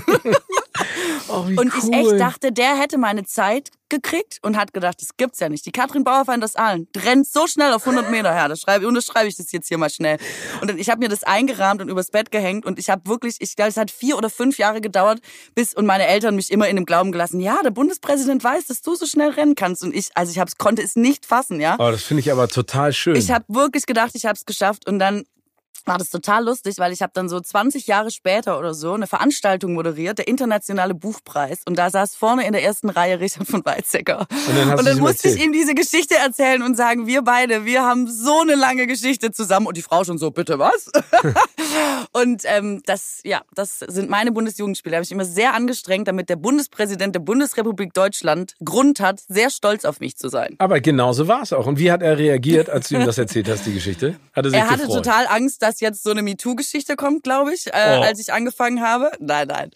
Ähm, und dann, er hat sich, er hat sich sehr gefreut. Also ich glaube, dass ihm das nie bewusst war, dass man das als Kind auch so sehen kann. Und ist ja so, als Erwachsener kommt man nicht auf die Idee, dass ein Kind denken könnte, der Bundespräsident weiß, wie schnell ich rennen kann und daraus zieht sich dann der ganze Stolz des Lebens so. Ähm, ich glaube, es hat ihn, es hat ihn sehr gefreut. Das hätte mich aber auch gefreut, so eine nette Geschichte nach dem ersten Schock. Ja, ne? Wie kommt es bei so viel Energie, äh, die raus muss, dass du wirklich mal überlegt hast, Theologie zu studieren? Ja, aus demselben Grund. Ich hätte sehr viel gepredigt, das ist doch logisch. ah, okay, so habe ich da ähm, gar nicht dran gedacht, weil ich dachte, eher ja, ja. in der Ruhe liegt die Kraft. Auch in der Religion. Nee, zero. Nee? Ich zero? wollte ja der, ich wollte ja die nächste Martin Luther äh, für die Kirche werden. Ähm, ich hatte große Ruby Goldberg in Sister Act. Du hättest gesungen, ja. getanzt, alles gemacht. Ah, okay. Ich hätte alles gemacht. Ich finde, ich hatte ja Religion bis zum Abitur. Ich hatte als einzige in meinem Jahrgang Religion schriftlich bis zum Abi. Äh, bin die einzige, die jemals den Zeugen Jehovas äh, die Tür aufgemacht hat, gerne um mit ihnen über Bibelstellen zu diskutieren, damit ich gut aufs Abi vorbereitet bin und so. Und war äh, bei meiner schriftlichen Abiturprüfung, die einzige, glaube ich, im Ostalbkreis äh, bei uns gemacht habe, von zwei Lehrern überwacht weil äh, diese Konstellation gibt es nicht. Aber bei einem Schüler müssen zwei Lehrer da sein, damit der Lehrer dem Schüler nicht helfen kann. Und deswegen saß ich, also so. Und ähm, ich wollte das studieren, weil ich ähm, damals nicht wusste, dass ich mich gar nicht so sehr für Religion interessiere, wahrscheinlich mehr für Religionswissenschaft oder sowas. Aber ich finde Glaube so spannend. Weißt du, was hm. ich meine? Ja. Ähm, was, was also warum Menschen, Menschen, glauben? Ja. Oder Okay. Ja, und was Glaube Menschen gibt und was das für einen Halt oft bedeutet und was das für Möglichkeiten eröffnet und warum das so eine starke Kraft ist und so eine starke Kraft hat im Leben von so vielen Menschen. Das fand ich total spannend. Und ich dachte immer, damals war das ja auch schon so, als ich Abi gemacht hat, wahrscheinlich zu jeder Zeit, dass man dachte, wow, die Welt ist aber schwierig und kompliziert geworden, es bricht uns hier das ganze Ding auseinander. Damals sind die Leute auch schon aus der Kirche und ich dachte immer, es wäre doch schade, wenn was, was so eine Kraft hat und hatte, die Menschen so zusammenzubringen, ähm, ja eigentlich wirklich im, unter dem Dach von etwas sehr Gutem, da könnte man den Menschen doch quasi, weißt du, so was Positives mitgeben. Man könnte sie bestärken, man könnte sie, die, also man könnte mit diesem Glauben so viele gute Dinge tun für Menschen, äh, die ja. vielleicht verzweifelt sind oder die Hoffnung verloren haben oder ängstlich sind oder was auch immer. Also alles, was man ja jetzt in diesen Zeiten auch wieder braucht. Und mit 18 dachte ich einfach, ich wäre prädestiniert dafür, da reinzumarschieren, in so eine Kirche zu sagen, Leute, das ist meine Bühne. Und ab heute wird hier übrigens Folgendes gemacht. Das wird jetzt richtig super. Aber mit der Einstellung finde ich das auch total nachvollziehbar, ehrlich gesagt. Mhm. Ich habe damals auch Konfirmationsunterricht gemacht und sowas. Und äh, wie damit Glaube umgegangen wurde, das war eher, äh, das ist ja immer so. Du brauchst jemanden, der dir das nahe bringt aus einer anderen Perspektive mit Leidenschaft, ne? Also mit, nicht sozusagen, so ist das und so musst du das äh, auch leben. Weißt du, was ich meine? Mhm. Also im Konfirmandenunterricht ist ja ganz häufig so gewesen, wir, wir hatten einen Pastor, der der halt äh, aus einer relativ alten Schule kam, sage ich mal, was Religion anging und das eben auch so, also der hatte, der hat uns den Spaß nicht übermittelt, sondern er hat mhm. uns das Wissen sozusagen gegeben, dass man glauben muss zu haben. Ich hoffe, ich, mhm. ich hoffe, du bist noch bei mir, wenn ich das so formuliere. Und das fand ich total schwer. Ja, apropos, das ist mir, ich bin dann ausgetreten, ähm, schon vor langer Zeit, aber bin dann quasi zum Amt gegangen und das ist total ähm, obskur. Also man hat auch tatsächlich die ganze Zeit Schiss, es trifft einen der Blitz oder so, ne? Also mhm. auch, dass man so erzogen ist, dass man denkt, oh Gott, was ist, wenn es Gott doch gibt? Und jetzt ist der total sauer, weil ich aus der Kirche austrete. Ganz kindliche Gedanken ähm, haben da stattgefunden und dann bin ich da und dann hat die Frau einen Zettel ausgedruckt und hat gesagt, so, das ist jetzt ihre Bescheinigung für den Austritt, den müssen Sie ihr ganzes Leben lang behalten. Das ist ihr einziger Nachweis. Und ich so, äh, was ist mit digital irgendwie vielleicht abgespeichert oder so? so nein, es gibt nur diesen DIN A4-Zettel. Den müssen Sie ihr Leben lang behalten. Das ist ihr einziger Nachweis. Ich schon so, fuck, fuck, fuck, ich bin eh nicht so gut mit Zetteln und so, ja. Der das hängt jetzt neben der Ehrenurkunde so. von, von dem Genau. Das ist aber tatsächlich so. Also so ist das, wie das da zumindest in Köln damals gehandhabt wurde. Äh, du kriegst einen DIN A4-Zettel, den du dein Leben lang aufbewahren musst, weil sonst ist es nirgendwo hinterlegt. Und dann ähm, habe ich gedacht, ja gut, jetzt bin ich aus der Kirche ausgetreten und die Sache ist erledigt und so. Habe auch schon fleißig fürs Fernsehen eine Dokumentation über äh, quasi Glaube gedreht und krieg am Ende des Jahres auch meine, ähm, meine Steuer und denke so, ach, das ist ja total nett. Äh, jetzt bin ich ausgetreten, jetzt haben die mir dann nochmal den Betrag in die Steuer geschrieben, den ich gespart hätte. Das ist ja ein irrer Service vom Finanzamt. Und dann habe ich meinen Steuerberater angerufen und hat gesagt, nee, Katrin, hast du das dem Finanzamt auch nochmal gesagt, dass du ausgetreten bist? Und ich so, ich dachte, dass irgendwas passiert auch automatisch in diesem Prozess. Und jetzt ist es so, dass ich dachte, ich wäre schon voll lange ausgetreten aus der Kirche, habe aber vergessen, nein. das dem Finanzamt zu sagen, habe immer weiter die Steuer bezahlt. Oh nein! ist das nicht der lustigste Kirchenaustritt ever? Das ja. ist, äh, aber so. da siehst du mal, in, in was. Da siehst du mal in was für eine Art und Weise da äh, mit Schindluder getrieben wird. Das ist, äh, aber das ist richtig ungeil. Tut mir leid. Es wird nicht automatisch übermittelt, offenbar. Also, oder zumindest nicht in meinem Fall. Oder ich weiß nicht, was ich da wieder falsch gemacht habe. Aber er habe auf jeden Fall noch, und also diese Idee auch, dass ich dachte, das ist ja ein Service, dass sie einem jetzt die Ersparnisse in die Steuer reinschreiben. Aber, aber nein, aber nein. Aber nein. Aber sag mal, wir, wir, wir, sind jetzt ja mal so ein bisschen hin und her gehüpft zwischen den unterschiedlichen Dingen, die du da äh, getrieben und gedacht. Wie, wie kam es denn zum äh, Fernsehen?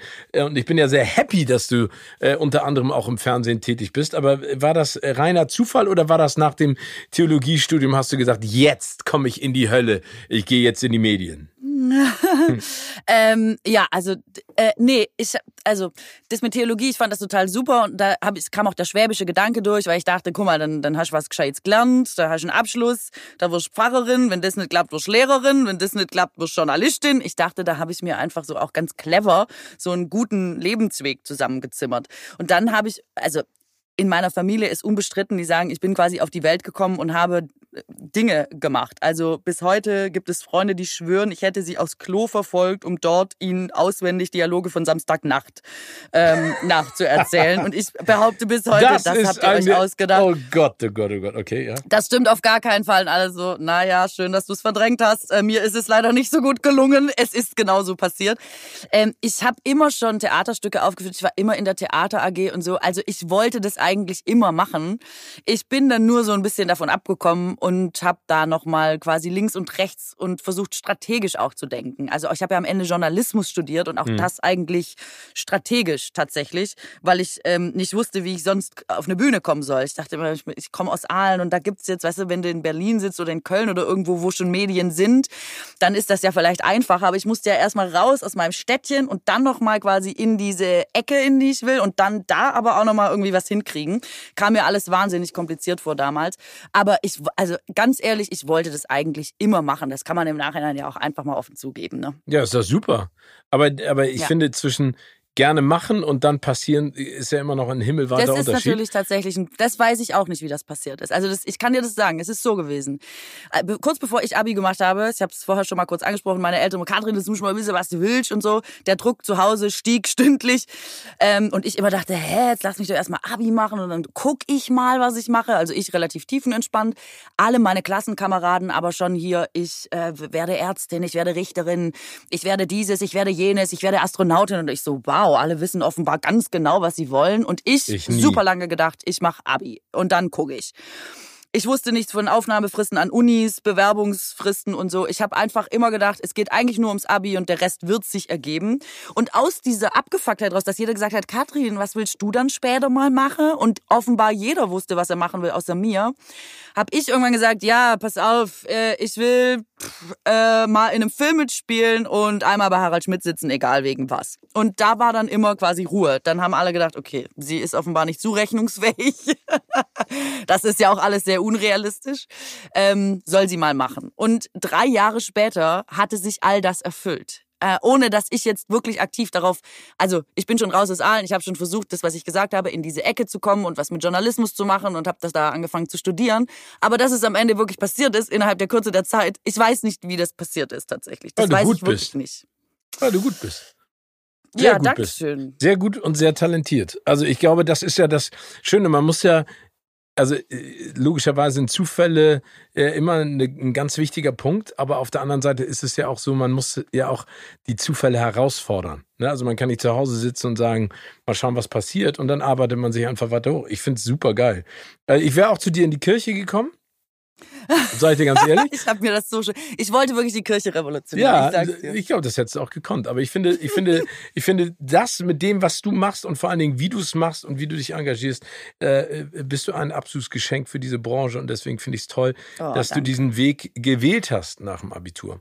Ähm, liebe Katrin, ich würde jetzt gerne mal auf deinen äh, sehr schönen Podcast, Frau Bauerfeind hat Fragen, äh, zu sprechen ja. kommen. Du stellst ja den Gästen immer vorab 50 Fragen.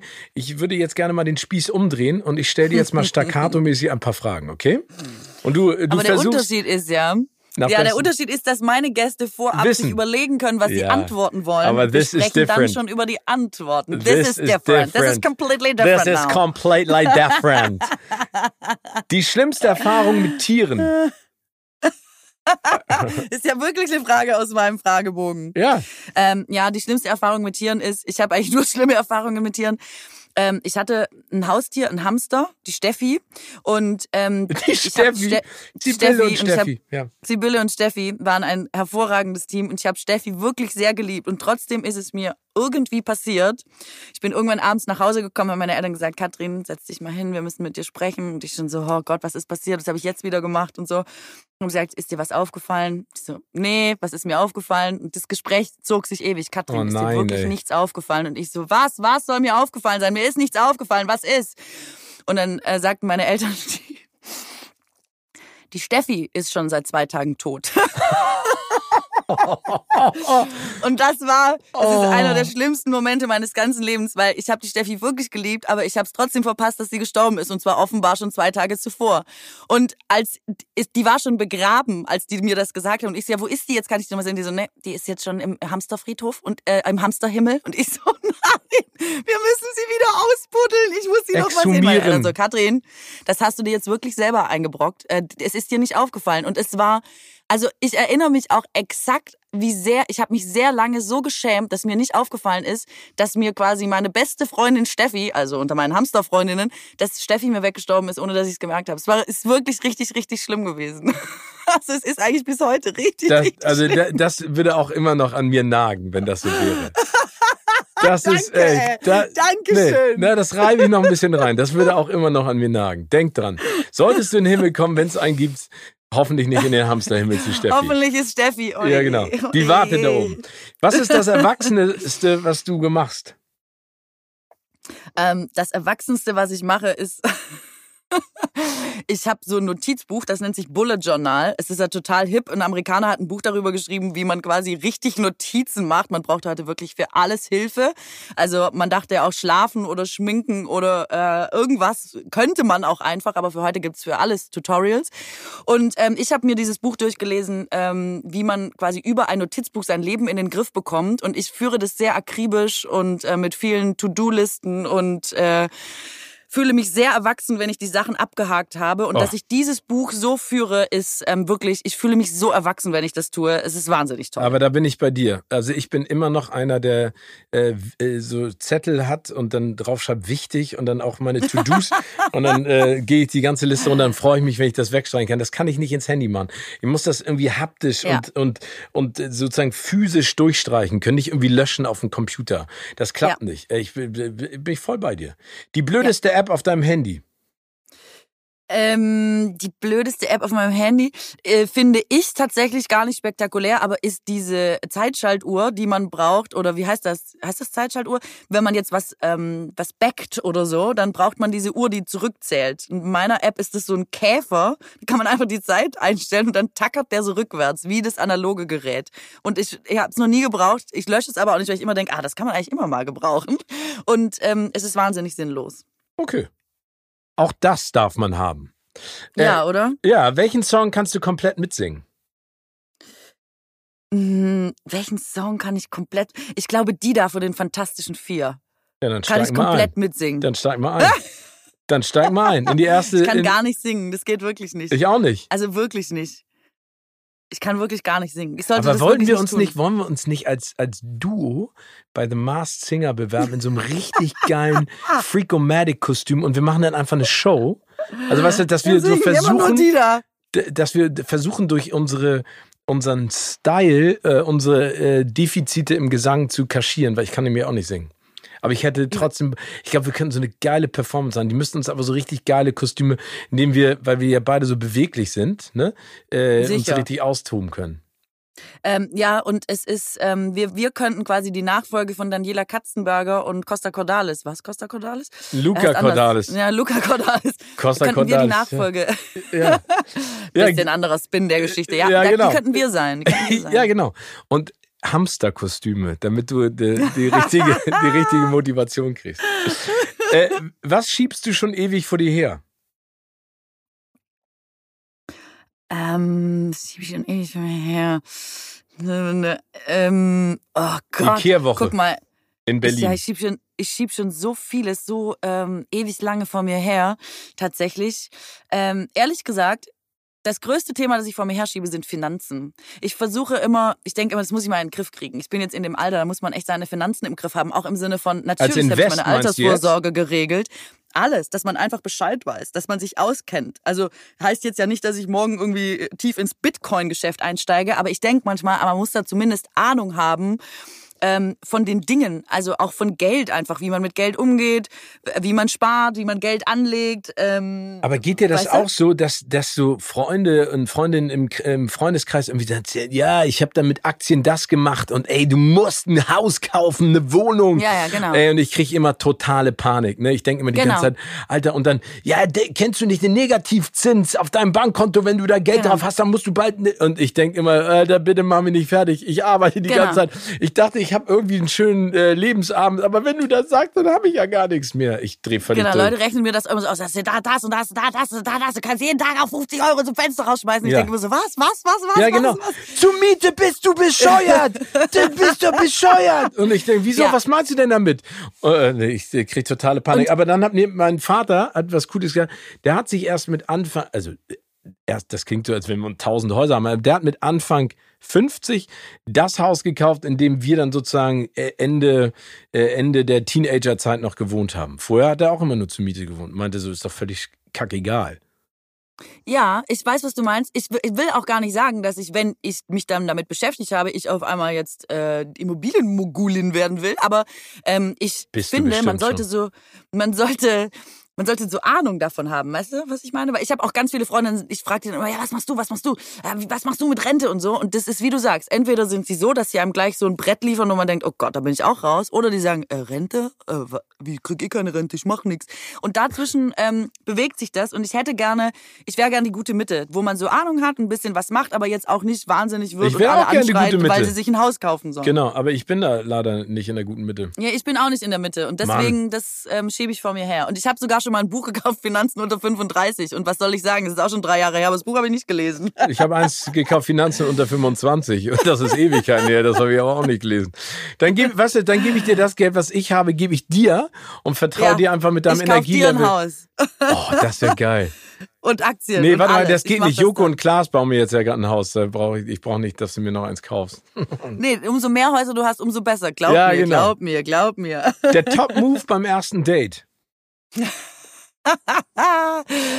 ähm, also, das ist eine meiner Lieblingsfragen, weil da die Gäste auch einfach immer so wahnsinnig ähm, tolle Sachen gesagt haben. Aber ich bin da eher bei Christian Ulmen, der bei mir gesagt hat, er hasst Dates und er findet es ganz schrecklich, dieses äh, ungelenke sich ähm, präsentieren und irgendwas von sich zeigen, was man dann doch später eh nicht ist. Aber interessant, ähm, ja, stimmt. Man will ja. sich immer, man will sich immer am besten Licht präsentieren, ne? Genau, Logisch. genau und man steht immer unter so einem Stress und fragt sich die ganze Zeit, was man anzieht und ob man was Doofes gesagt hat. Und so, der hat gesagt, das ist die unangenehmste Situation in seinem Leben. Das ist sein inneres Jerks quasi. Also nichts bringt ihn aus der Ruhe, aber das ist richtig scheiße für ihn. Und ähm, ich, bei mir ist es nicht so drastisch, aber ich bin überhaupt kein Fan von Dates. Ich finde das auch ganz. Ähm, also was heißt das?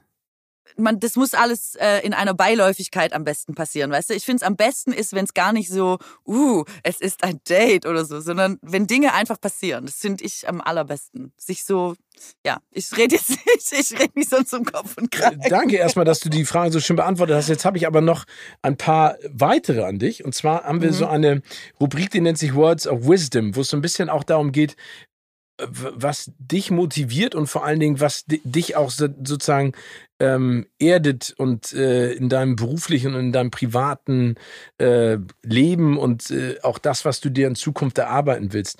Äh, gibt es einen Ratschlag, auf den du gerne verzichten hättest können? Ähm, ja, dass mir alle immer gesagt haben, ich habe noch ganz viel Zeit. Ich soll doch einfach mal chillen und habe doch eh noch ganz viel. Ich bin noch so jung, dass ich noch so jung bin. Was was ist, was man jungen Leuten sehr oft sagt, ähm, was in dem Sinne kein richtiger Ratschlag ist, aber schon was, was einen ähm, begleitet. Kennen vielleicht auch viele andere junge Leute. Finde ich stimmt null. Ich möchte allen jungen Leuten sagen, rock es sofort raus. Versuch alles zu erleben. Mach es zwischen 20 und 30. Äh, chill lieber hinterher. Ich weiß, es ist ein Marathon, muss ich die Kräfte ein bisschen einteilen, aber ähm, was du hast, hast du. Und ich würde mir wünschen, dass mir jemand gesagt hätte, du hast gar keine Zeit. Das Leben ist verdammt kurz, es ist super schnell vorbei. Äh, und jede Möglichkeit, die sich ergibt und auf die du Bock hast, mach das. Und zwar wirklich egal, was die anderen sagen. Und es, es ist immer, Leben ist unabhängig vom Alter. Du musst jede Stunde und jeden Tag leben. Und es geht eh nicht, aber versuch's wenigstens. Finde ich sehr schön. Ich finde auf der anderen Seite aber auch wichtig, bei dem, was du gerade gesagt hast, dass man trotzdem innehält und auch manchmal reflektiert. Weißt du, was ich meine? Ich glaube, dass, dass wir so und so in einer so schnelllebigen Gesellschaft leben, dass wir manchmal vergessen, auch mal zurückzuschauen. Also, dass man auch manchmal einfach sagt, ey, wie geil war das bitte, was ich da gerade machen durfte oder erlebt habe oder gesehen habe oder wen ich kennengelernt habe oder die Emotionen, die ich spüren konnte. Weil ich finde auch in der Schnelllebigkeit, und ich sehe es ja genauso wie du, man, man muss das Leben, finde ich, mit beiden Händen packen und einfach äh, in den Arm nehmen und nicht mehr loslassen.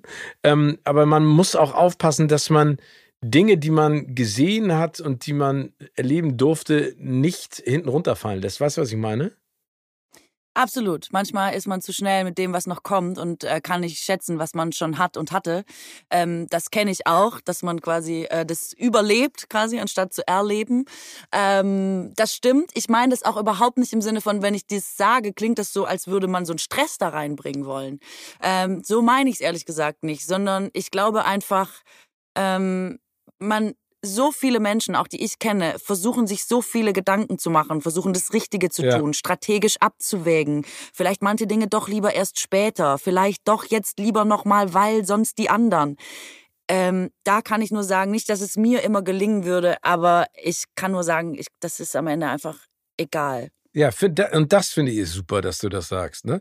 Es ist egal, man muss einfach versuchen und gucken und machen, ne? weil sonst findet man den Weg nicht. Äh, genau. Oder, und wie du oder, sagst, äh, lieber scheitern, lieber zehnmal auf ja. die Schnauze fliegen, aber dann hast du es gemacht. Ich habe, das habe ich zum Beispiel gemacht. Ich habe so oft versucht zu fallen, aus Angst davor zu scheitern und nicht wieder gut hochzukommen, dass ich Dinge lieber nicht gemacht habe, als die Erfahrung zu machen. Und vielleicht wäre ich sogar schneller vorwärts gekommen, wenn ich einfach ähm, gemacht und, und wäre hingefallen und hätte mich berappelt und meine Lektion gelernt und wäre dann weitergelaufen. Aber und das du meine ich. Wir versuchen. Du, ich weiß. Ich finde, du bist ich, total furchtlos. Nee, bin ich gar nicht. Also ich habe Angst vor allem, aber ich bin am Ende dann mutig genug, es trotzdem zu tun. Das trifft es eigentlich ganz gut. Ja, das ist, ja, aber das ist super cool. Das ist ja etwas, was ganz, ganz wichtig ist. Ne? Aber diese Angst vorm Scheitern, diese Angst vorm äh, etwas falsch machen, ähm, das ist, glaube ich, der größte Hämmerhammer, wenn du äh, weißt, was ich mit dieser mit diesem Wort sagen wollte, mhm. den man mhm. haben kann im Leben, weil weil einen das von allen Dingen zurückhält.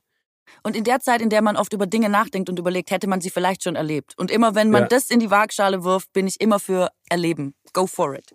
Was hat dir beim Erreichen deiner Ziele am meisten geholfen? Ähm, Durchhaltevermögen.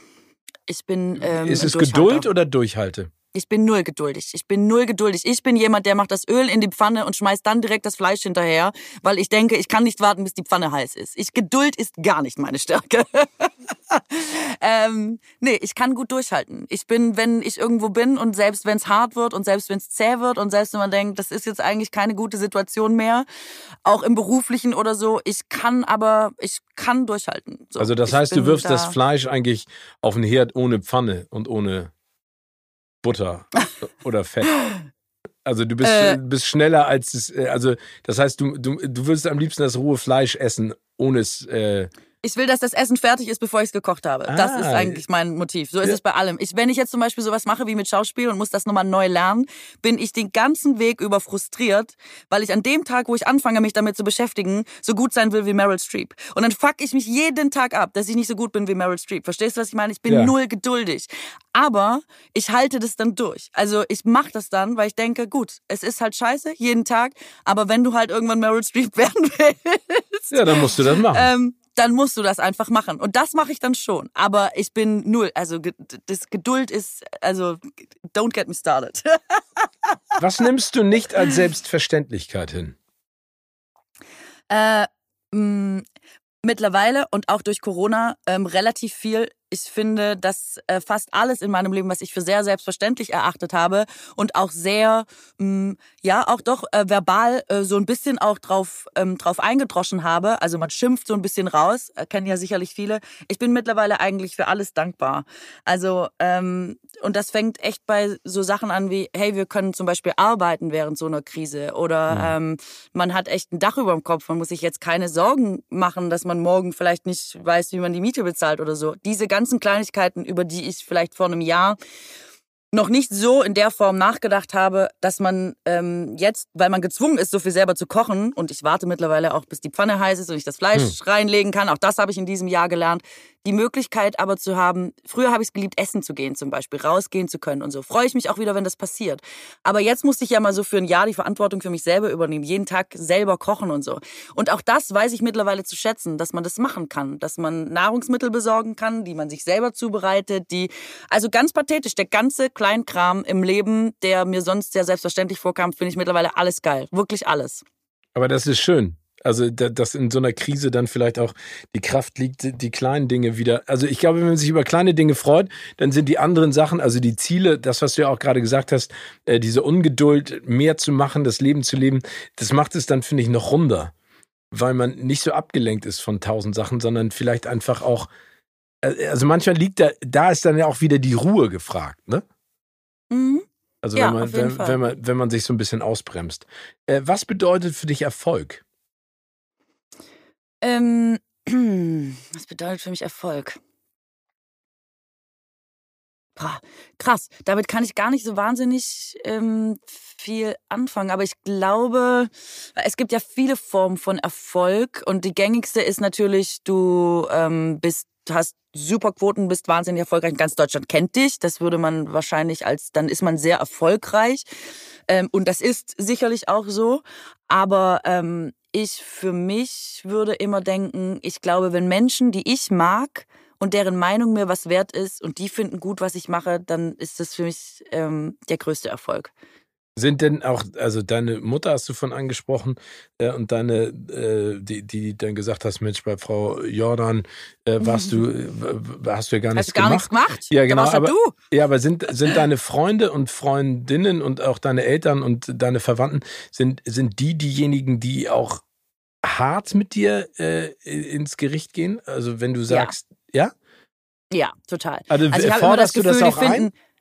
Nee, gar nicht. Aber ich habe immer so das Gefühl, die finden jeden super außer mich tatsächlich und sind da immer so, hm, weil sie mich von früher kennen oder so, fremdeln sie mit irgendwas oder finden, also das, ich verstehe das auch. Ich habe das auch mit vielen, ähm, mit vielen Freunden von früher, wenn man, wenn die dann jetzt Schauspielerinnen sind, dann sehe ich die und dann denkt man so, hä, ist, äh, komisch und so. Ähm, solche Dinge. Also ich habe immer eher das Gefühl, wenn ich die überzeugt kriege und die mal was gut finden, dann ist es aber auch wirklich gut. Also das sind meine härtesten Kritiker. Und äh, ist das schon häufig passiert?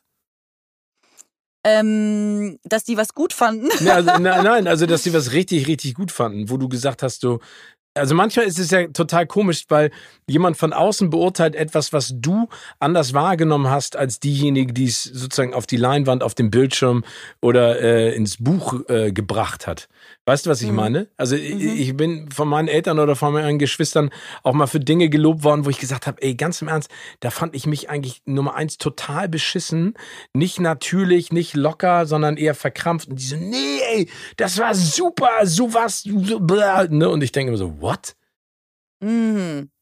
Ja, das, damit kann ich nichts anfangen. Das finde ich schlimm, wenn ich da selber keinen Bezug dazu habe. Ich habe mal die, das ist 100 Jahre her, die FHM hat früher immer so die 100 attraktivsten oder sexiesten oder ich weiß nicht, irgendwas Frauen. Also wieder ein sinnloser, ähm, ein sinnloser Platzierungswettbewerb äh, von Frauen veranstaltet. Und da bin ich, warum auch immer, auf Platz 28 gelandet. Vor mir alle im Bikini, ich im Rollkragen, danach wieder lange viel Bikini.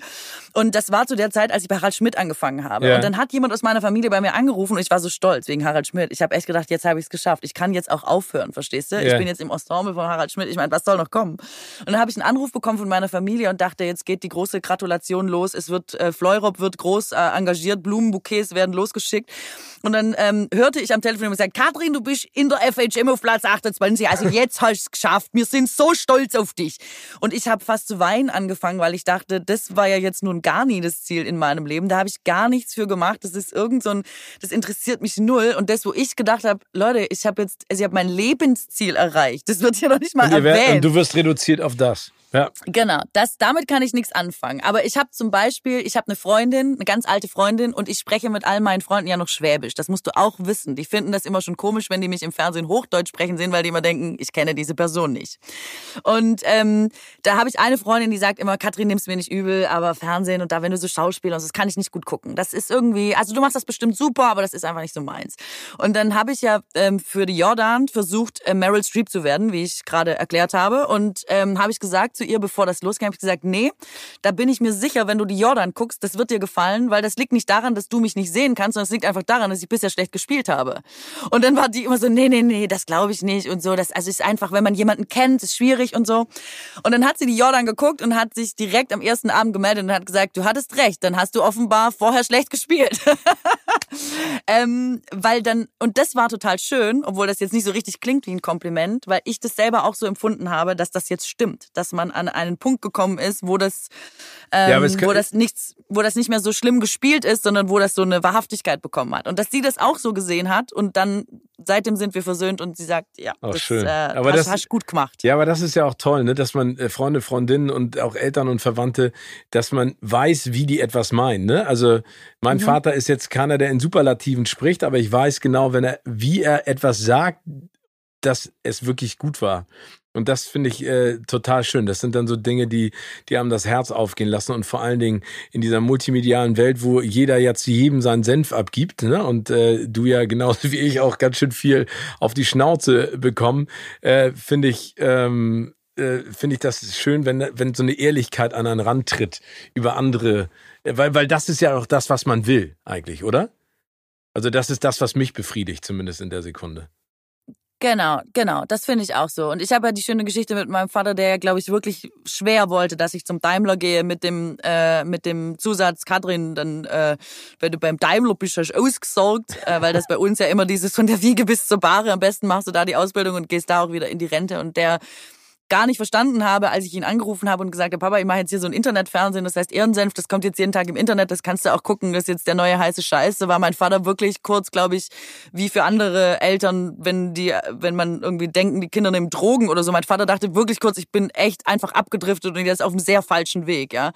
Und ähm, der hat dann nichts gesagt. Also das Schwäbische ist immer so, man sagt dann nichts, äh, weder im Guten noch im Schlechten. Also nicht geschimpft ist genug gelobt, aber wenn man was Scheiße findet, sagt man auch nichts.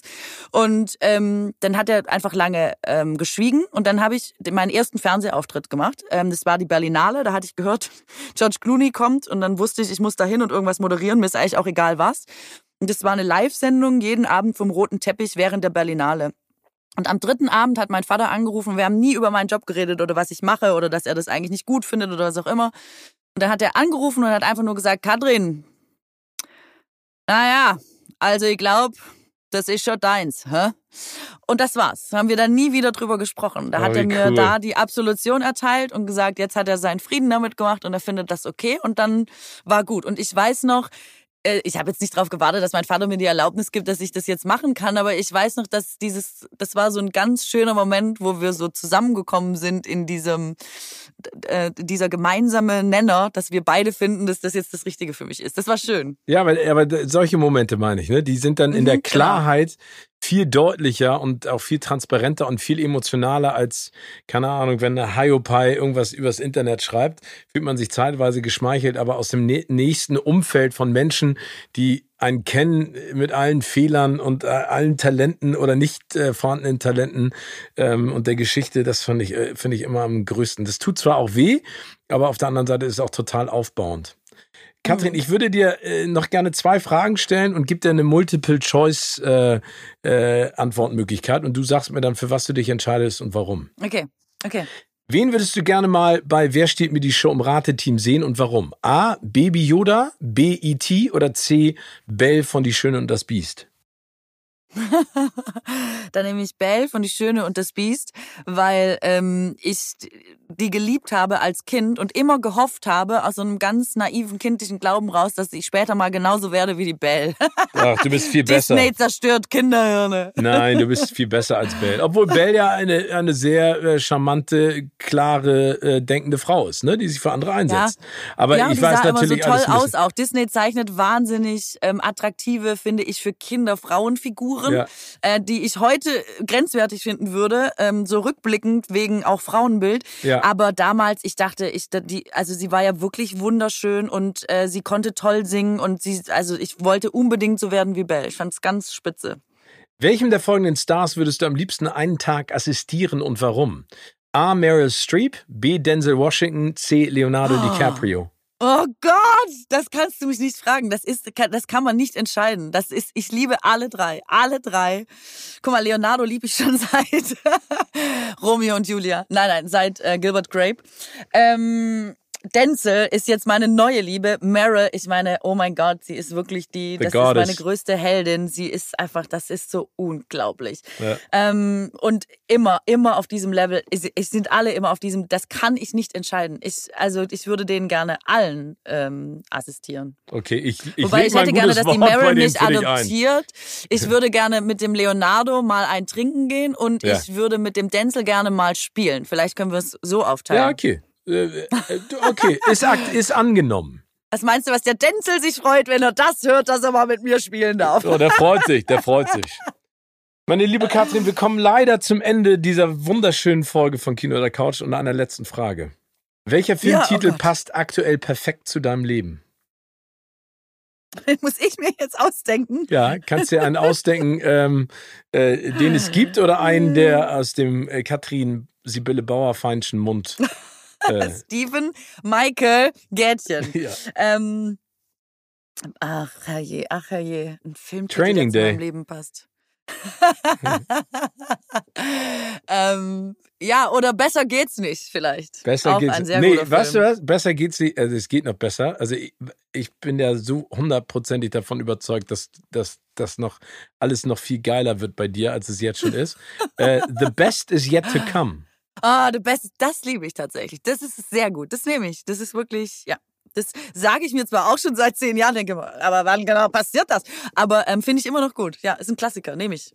Sollst du auch. Katrin, das war mir ein Fest.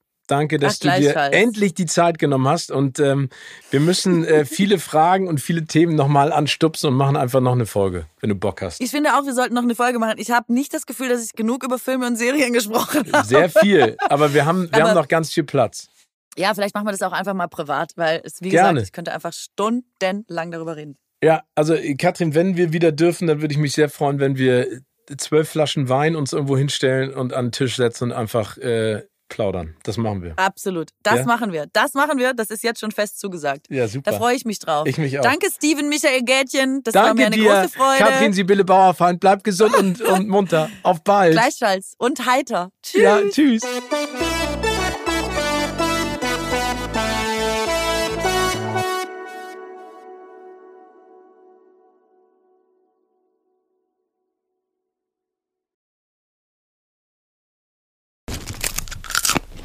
Kino oder Couch wurde euch präsentiert von unserem Kinopartner Sinistar.